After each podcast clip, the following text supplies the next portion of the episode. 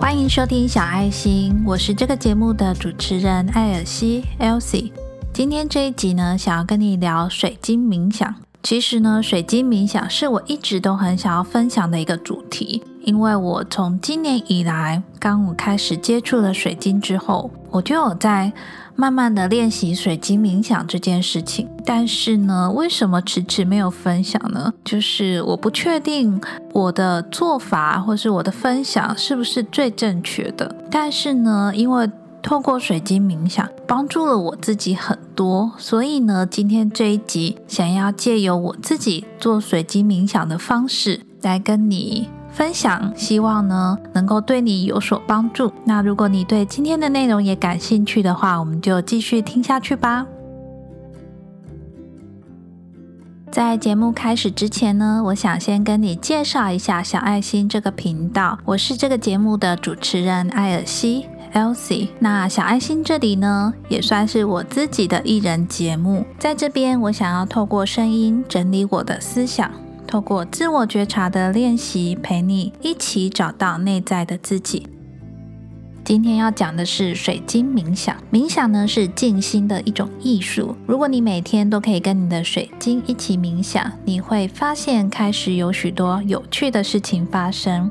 你会注意到自己感觉越来越好，越来越健康，情绪也越来越坚强，你就能够维持在平和之中，更放松，而且充满能量。我自己做水晶冥想的时候呢，我都是拿白水晶晶柱。那我有一个双尖的白水晶柱，白水晶呢是水晶之王嘛，它的能量呢就是很 pure、很纯净的。而且它的力量呢也是非常强大的。那我到目前为止都还是使用白水晶来做冥想。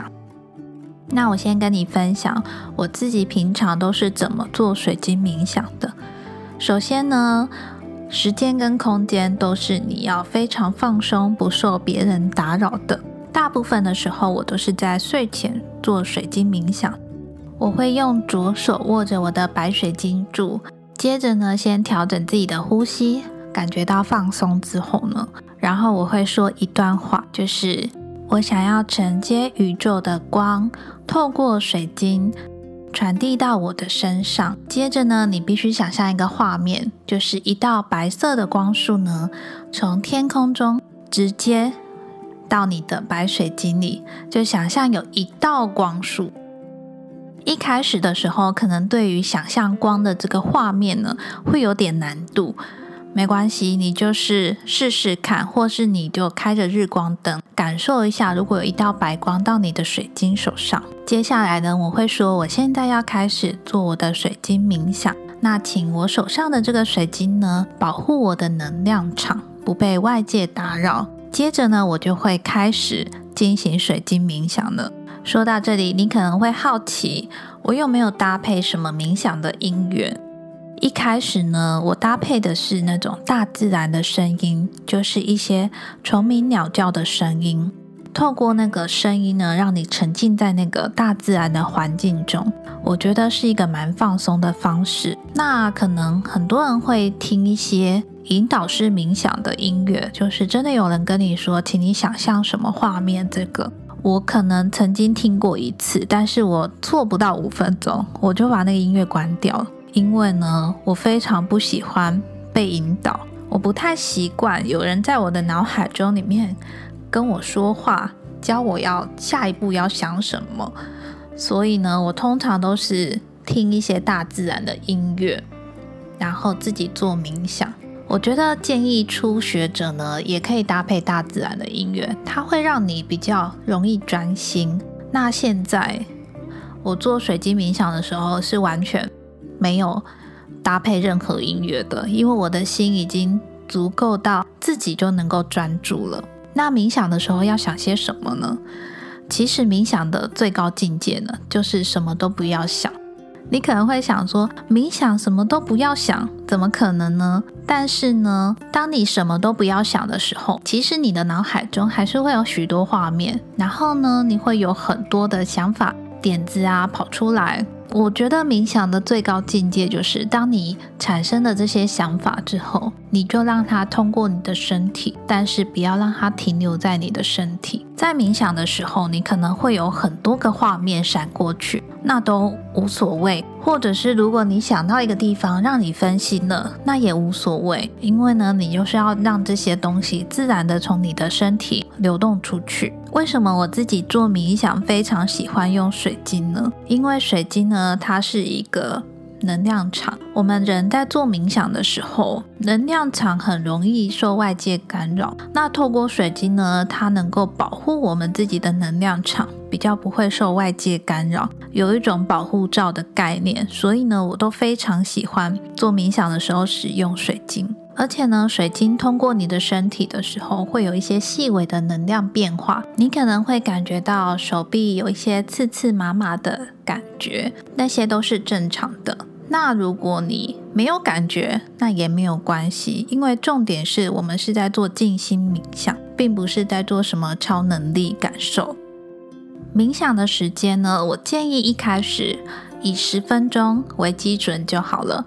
当你这十分钟都能够静心的话，你可以尝试之后再加个五分钟，再加个十分钟。但是我一次的冥想也大概二三十分钟吧。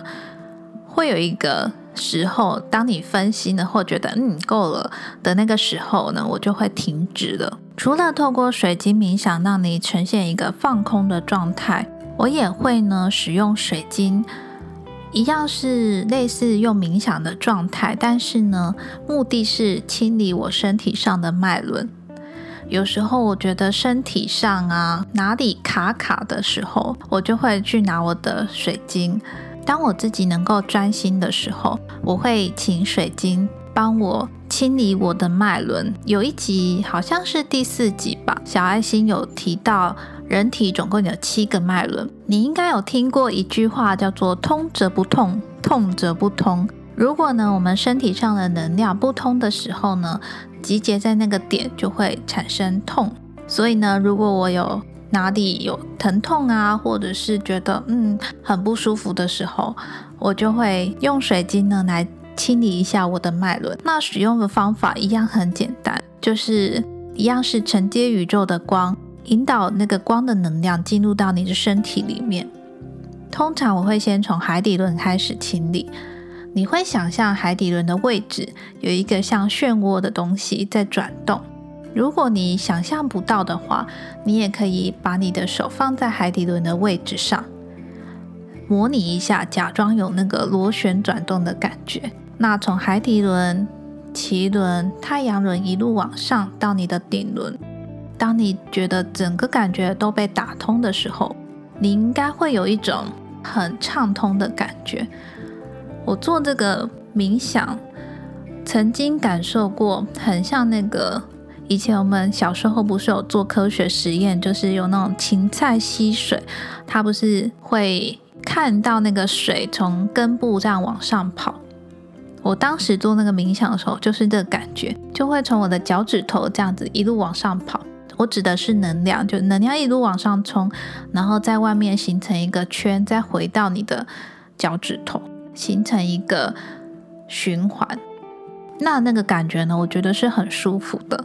所以如果你常常也觉得累啊，身体不舒服，也可以透过用水晶冥想的这个方式呢，来清理你身体上的能量。再来呢，跟你分享一些我自己冥想的经验。我曾经在冥想的时候呢，因为它是个非常专心的时候，所以有时候你可能会截取到一些比较不一样的声音、不一样的画面。我曾经有冥想过类似妈祖的那个白光的画面，但是我就很诚心的跟那个画面说。诶，请不要停留在我的身体。我想要的不是这个画面，因为呢，我不知道这样说会不会有点灵异。但是我相信，在收听的你，可能或许也会有一些比较特殊的体质。